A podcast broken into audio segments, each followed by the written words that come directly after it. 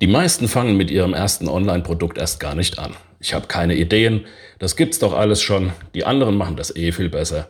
Selbst diejenigen, die bereits ein oder mehrere Online-Produkte fertig und online gestellt haben, haben oft eine Höllenangst vor ihrem nächsten Online-Projekt. Woran liegt das? Nun, es gibt genau drei Hürden, drei Stolpersteine, an denen du immer erstmal vorbei musst. Und worum es da genau geht und dass alles gar nicht so schlimm sein muss, wie es anfangs aussieht, darum geht's in der heutigen Folge. Los geht's! Herzlich willkommen bei musikerbistro.de, der Podcast für Musiker, die sich eine zweite Bühne online aufbauen wollen. Mein Name ist Stefan Randa. Hi, Stefan hier. Heute geht's darum, wie du deine Bremse löst. Die Bremse, endlich mit deinem Online-Projekt zu starten. Warum ist das überhaupt so ein großes Thema? Das Losstarten, das ins Tun kommen. Bei Offline-Projekten geht doch alles auch so einfach. Doch nein, das stimmt nicht. Das scheint nur so. Auch dort gibt es Bremsen. Es sind nur weitaus wenigere. Bevor ich auf die Bremsen komme, müssen wir uns erstmal darüber im Klaren sein, dass jedes neue Projekt, ob offline oder online, einen Begleiter hat. Und dieser Begleiter heißt Risiko. Warum Risiko? Schau, kein Unternehmer hat ganz zu Beginn eine Garantie, ob aus einer Idee etwas wird. Und jeder, der dieses Risiko scheut, der sollte besser nicht selbstständiger Unternehmer werden. Aber du kannst das Risiko minimieren. Offline machst du das ja auch mit einem Businessplan, mit einer Bedarfsrecherche. Du analysierst deine potenziellen Kunden. Dadurch bekommst du schon ziemlich schnell raus, ob deine Idee überhaupt Sinn macht und Aussicht auf Erfolg hat. So wird dein Projekt zumindest schon mal kein totaler Flop. Ein Restrisiko besteht jedoch immer. Dieses Restrisiko bereitet vielen ein solches Unbehagen, dass sie es einfach scheuen, auch mal neue Wege zu gehen. Sie machen das, was sie schon immer gemacht haben. Jetzt hörst du diesen Podcast und ich nehme an, dass du damit zu denen gehörst, die ein gewisses Risiko nicht scheuen und obwohl du dir vorgenommen hast, mutig zu sein und dein Projekt anzugehen, fühlst du dich trotzdem blockiert. Du verschiebst es immer wieder auf morgen. Es kommen dauernd sogenannte wichtige Dinge dazwischen. Und bis du schaust, ist wieder ein Monat rum. Was sind diese Bremsen? Warum legst du nicht einfach los? Du schaust dich um und ganz viele scheinen deine Probleme einfach nicht zu haben. Bei ihnen läuft's einfach wie am Schnürchen und das deprimiert dich zusätzlich. Doch ich verrate dir was die haben einfach die Routine. Und sie kennen ganz offensichtlich die drei Bremsen und haben für sich eine Strategie entwickelt, wie sie bei jedem Projekt mit diesen umgehen. Wenn du das einmal weißt, dann fällt dir in Zukunft alles viel leichter. Manchmal muss man einfach seinen Feind kennen, um ihn zu besiegen. Und jetzt schauen wir uns diese drei Bremsen mal an.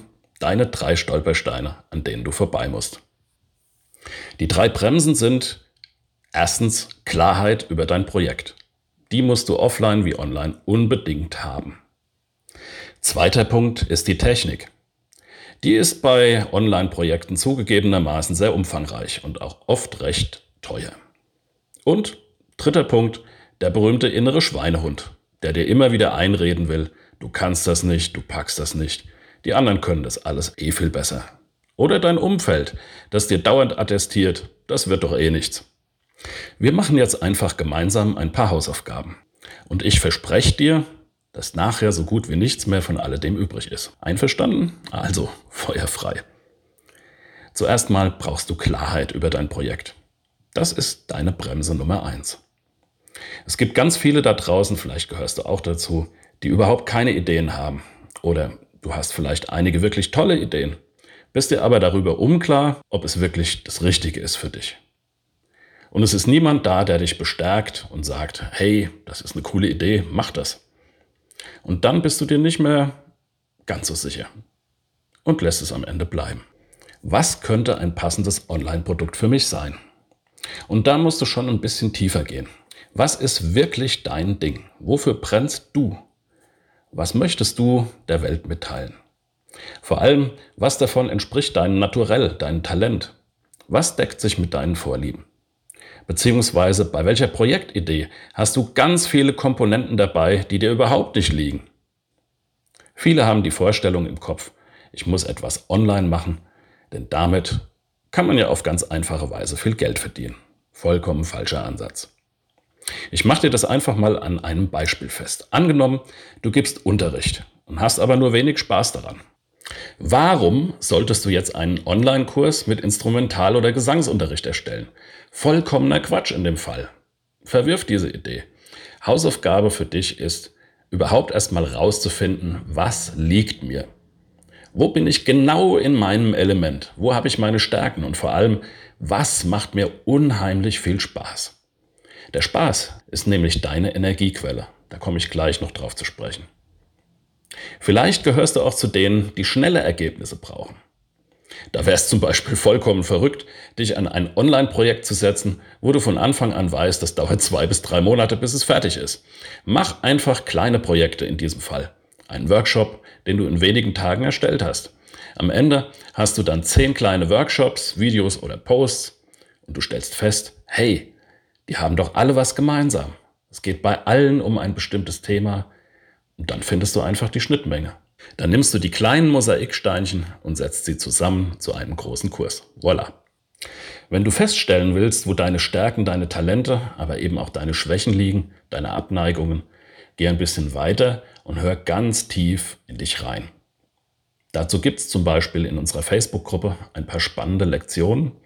Wenn du also gleich jetzt, nachdem du den Podcast gehört hast, damit einsteigen magst, etwas tiefer in dich reinzuhören, dann geh einfach auf randa.de slash musikerbistro. Da kommst du direkt in unsere Facebook-Gruppe und kannst dort ein paar Übungen machen. Schau einfach in der Gruppe unter Lektionen. Das ist dein absolutes Grundgerüst, dein Fundament. Nimm dir wirklich Zeit dafür, denn die Ergebnisse, die du hier bekommst, sind maßgeblich für alles, was du künftig machst. Nicht nur online, sondern auch offline. Jetzt gerade aktuell solltest du dir auch Lösungen überlegen, die du schnell umsetzen kannst. Diese Podcast-Folge hier ist aufgenommen zu Corona-Zeiten. Du hast also gerade viel Zeit und vielleicht wenig Kohle. Also, was kannst du aktuell tun? Schau dazu einfach mal, was du schon sozusagen auf dem Tisch liegen hast. Fertige Dinge. Wo du nichts bauen, erstellen oder vorher überlegen musst. Hast du zum Beispiel eine CD? Die Einnahmen über CD-Portale sind ja oft nicht so berauschend. Also hast du deine CD vielleicht bisher bei Auftritten verkauft. Auftritte gibt es aber im Moment keine.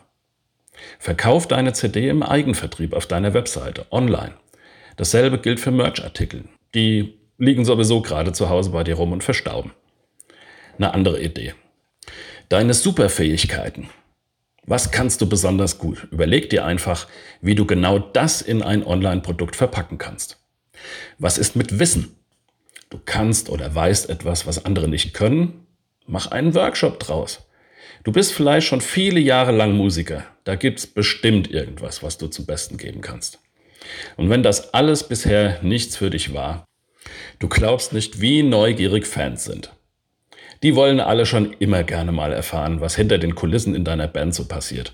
Oder dich privat ein bisschen näher kennenlernen. Erzähl ihnen einfach eine Geschichte. Online. Schreib ein Blog oder schreib ein PDF wo du ein wenig von deiner letzten Tour erzählst, aus deinem Blickwinkel. Erzähl was Spannendes, irgendwas, was nur du so erzählen kannst. Irgendwann kommen wieder die Auftritte und die Leser von deinen Stories werden zu potenziellen Auftrittskunden, wenn sie dich mal von deiner intimen Seite kennengelernt haben. Wenn dir gerade gar nichts einfällt, schreib einfach, wie gerade aktuell dein Tagesablauf aussieht. Schreib einen Daily Corona-Blog. Zweiter Punkt, zweite Bremse die Technik. Und da gibt es zwei Punkte. Einmal, dass du unglaublich viele Tools beherrschen musst für dein Online-Marketing. Da geht es um Grafikerstellung für deine Posts auf Social Media, Videoerstellung, E-Mails schreiben, die ganzen Schnittprogramme, Screen Recording, Webinarsoftware, Postplanner, Bots, Website-Erstellung und vieles, vieles mehr. Und dann sind es die Kosten. Fast jedes Tool, das du für dein Online-Marketing brauchst, kostet verhältnismäßig viel. Und das auch noch monatlich. Ich kann mich noch erinnern, als ich angefangen habe, da waren das mehrere hundert Euro im Monat. Und das treibt dich in einen unheimlichen Stress. Denn du willst, ja, du musst ja diese monatlichen Kosten erwirtschaften mit deinem Online-Produkt. Also nochmal zum Merken. Punkt zwei: die beiden eigentlich mentalen Technikbremsen Zum einen die riesige Anzahl an Software bedienen können und die monatlichen Kosten dafür, die erwirtschaftet werden müssen. Ja, und wenn du mitgezählt hast, jetzt gibt's noch die dritte Bremse. Das ist der innere Schweinehund, sprich deine Energie. Wie hältst du durch, wenn mal was schief geht? Und ich kann dir versprechen, es wird so einiges schief gehen, aber nicht das, was du dir vorher ausgemalt hast. Die großen Energiebremsen kommen, wenn in deiner Umsetzung Dinge passieren, mit denen du überhaupt nicht gerechnet hast. Um Gottes Willen, was mache ich jetzt? Das kriege ich nie alleine hin. Wenn dann in deinem Umfeld noch Menschen sind, die genau dann zu dir sagen, siehst du, ich habe es doch von Anfang an gesagt, dass das nichts wird, dann hast du wirklich verloren. Was sind also die typischen Energiefresser? Da kommen wir wieder zu Bremse 1 und 2. Wenn du dir nicht hundertprozentig darüber klar bist, ob du zu deinem Produkt stehst oder nicht, wenn du dir nicht klar bist, wie genau, und da meine ich wirklich bis ins kleinste Detail, wie genau dein Produkt aussehen soll, wie du es vermarkten und bewerben willst, ob es dafür genügend Abnehmer gibt, dann fällst du in das berühmte Energieloch. Das sind wir sicher alle schon mal gefallen und das ist also auch nichts Neues, aber man kann sich wappnen. Was hilft also? Ich sage Planung, Planung und nochmals Planung. Stell dir genau vor, wie alles aussehen soll. Du musst auch das Rad nicht neu erfinden. Schau einfach, wie andere bestimmte Dinge gelöst haben. Schau es dir ab. Machen sie Webinare oder machen sie eher Live-Videos? Mit welchen Tools arbeiten deine Mitbewerber? Und dann findest du für dich deinen ganz eigenen Weg. Was war also nochmal die Lösung für diese Art Energiefresser? Es sind die Inspiration und die gute Vorbereitung bzw. Planung. Ein ganz großer Energiefresser sind auch technische Probleme. Das können ganz einfache Dinge sein. Du möchtest, dass wenn jemand einen Link in deiner Mail geklickt hat, eine bestimmte Sequenz von Promo-Mails starten. Und du bekommst es einfach nicht hin.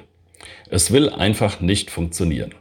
Oder du willst eine Grafik erstellen, wolltest es eigentlich selber machen, hast aber plötzlich Schwierigkeiten dabei und jetzt musst du doch einen Grafiker beauftragen? Nee, lieber vorher nochmal gefühlte Ewigkeiten im Internet recherchieren, wie das gehen könnte.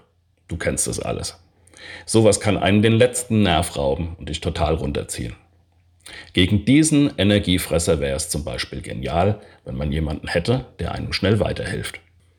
Und jetzt kannst du dich auch schon etwas zurücklehnen, denn du kennst jetzt zumindest schon mal alle Bremsen und ich kann dich beruhigen, denn gegen jede dieser Bremsen gibt es ein Mittel.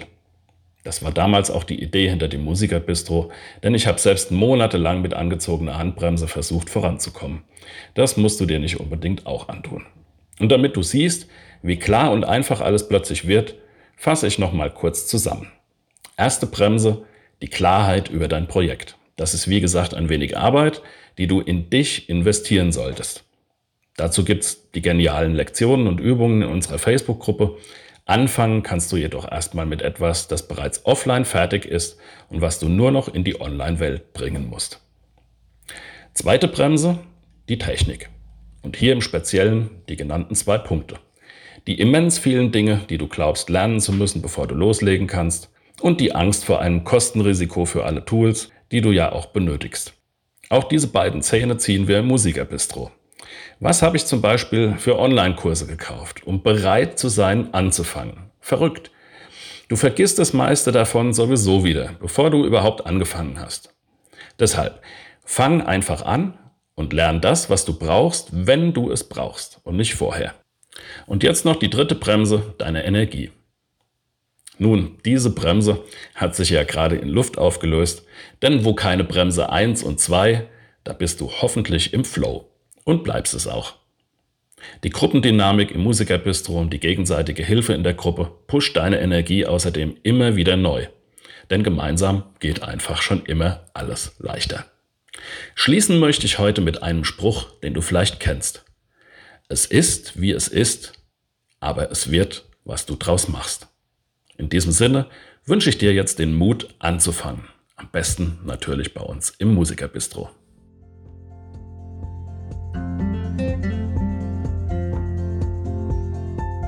Das war's auch schon wieder für diese Folge. Wenn du der Meinung bist, du möchtest beim nächsten Mal wieder dabei sein, dann abonniere gerne den Kanal. Und ganz besonders würde ich mich freuen, wenn du diesem Podcast bei Apple iTunes, bei Spotify oder wo immer du ihn dir anhörst, eine nette Bewertung hinterlassen würdest, damit auch andere darauf aufmerksam werden. Vielen Dank dafür und bis zum nächsten Mal. Dein Stefan.